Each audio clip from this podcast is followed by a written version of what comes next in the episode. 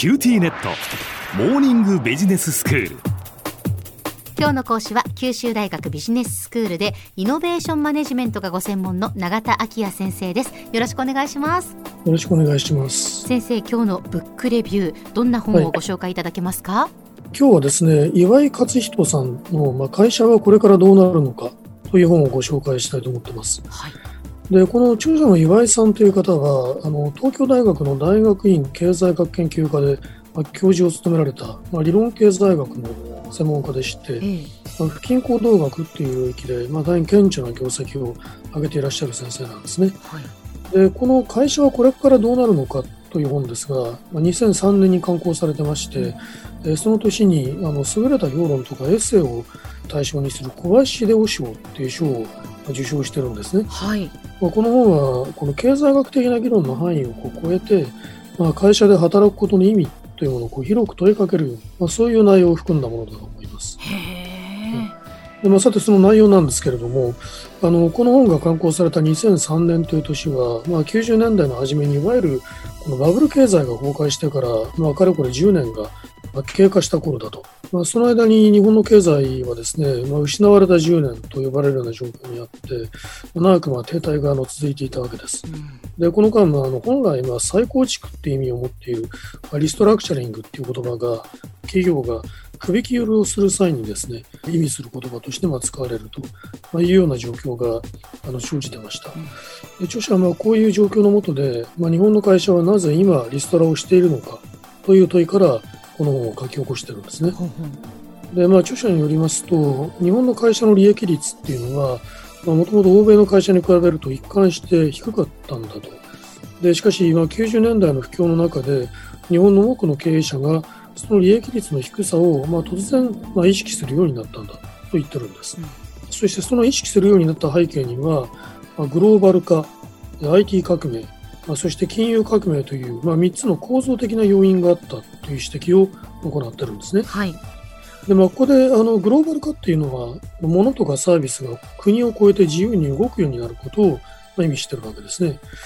でそれはまあ従来この国内市場の大きさに、まあ、日本の経済っていうのは保護されてきたわけですけれども、まあ、その日本の会社が輸入品との価格競争などによって苦しめられるような状況が生じてきたということを意味してるわけですね。で IT 革命の方は例えばこの現場の労働者が蓄積してきたコツとか勘ですね、まあ、こういうものをあの部分的にもせよデータベース化することを可能にしたという面があり、まあ、またその中間管理層の役割を減らしてしまうというような、まあ、機能を持っていったわけです。うん、でこの結果、まあ、日本型の会社組織の強みだと、まあ、見られていたものが次第にこう消し去る傾向を持っていたんだと言ってるんですね。ええさらにこの金融革命ですけれども、これはまあ自由な資金調達を可能にしたわけですが、日本の会社の多くは、この新しい金融市場を使いこなすことができずに、まあ、逆に損失を被ったという話をよく聞くようになったと、こう解説されています。はい、でまあ、著者はですね、この3つの潮流が日本経済にマイナスに働いてしまったのはなぜかと、まあ、その要因を日本の会社が欧米の会社とは異なった構造をしている点にあるんだと言ってるんですね。ええ、でそこでまあ次にそもそも会社とは何かっていう問いになってくるわけです。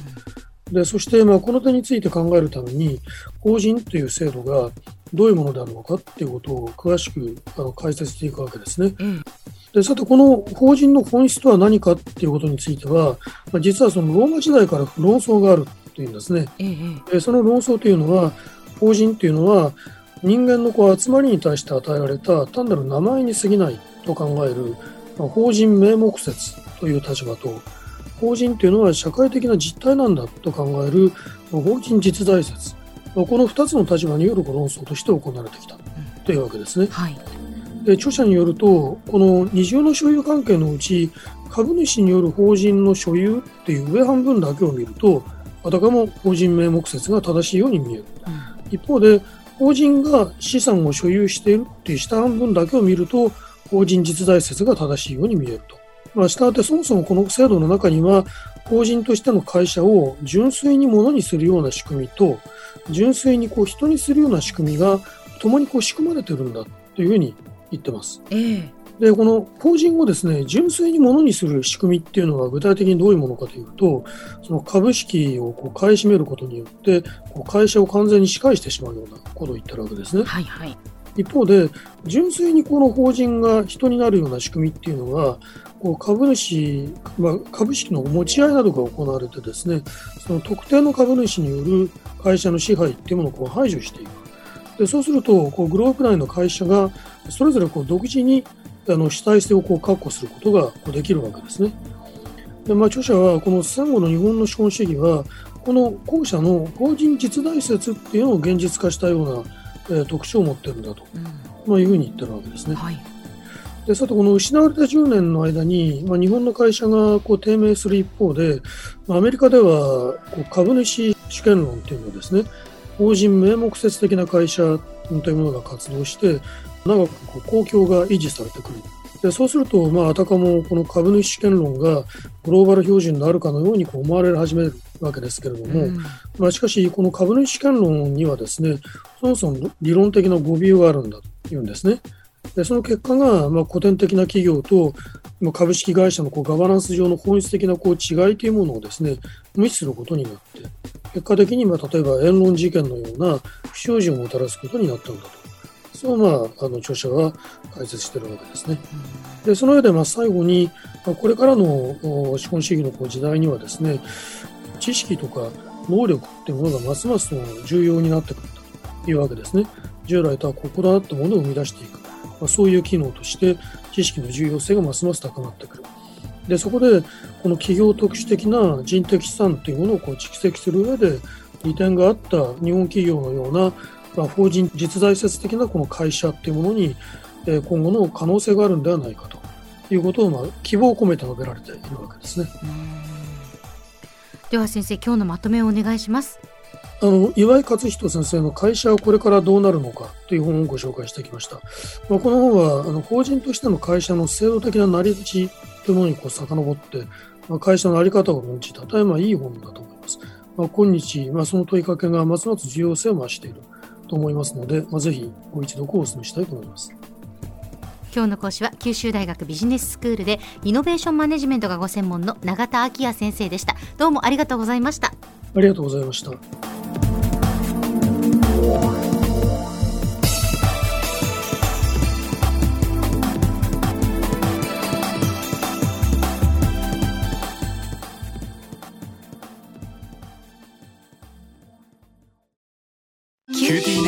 光塾オンライン学習になってどう？いいよ塾までの移動時間もないし。でもパパ送り迎えなくなった。って寂しがってたわよ。それにビビックで授業の映像もスムーズだし。でもパパ寂しいって。じゃあ学校の送り迎えしてもらおうそれ甘えすぎオンライン学習を快適に光はビビック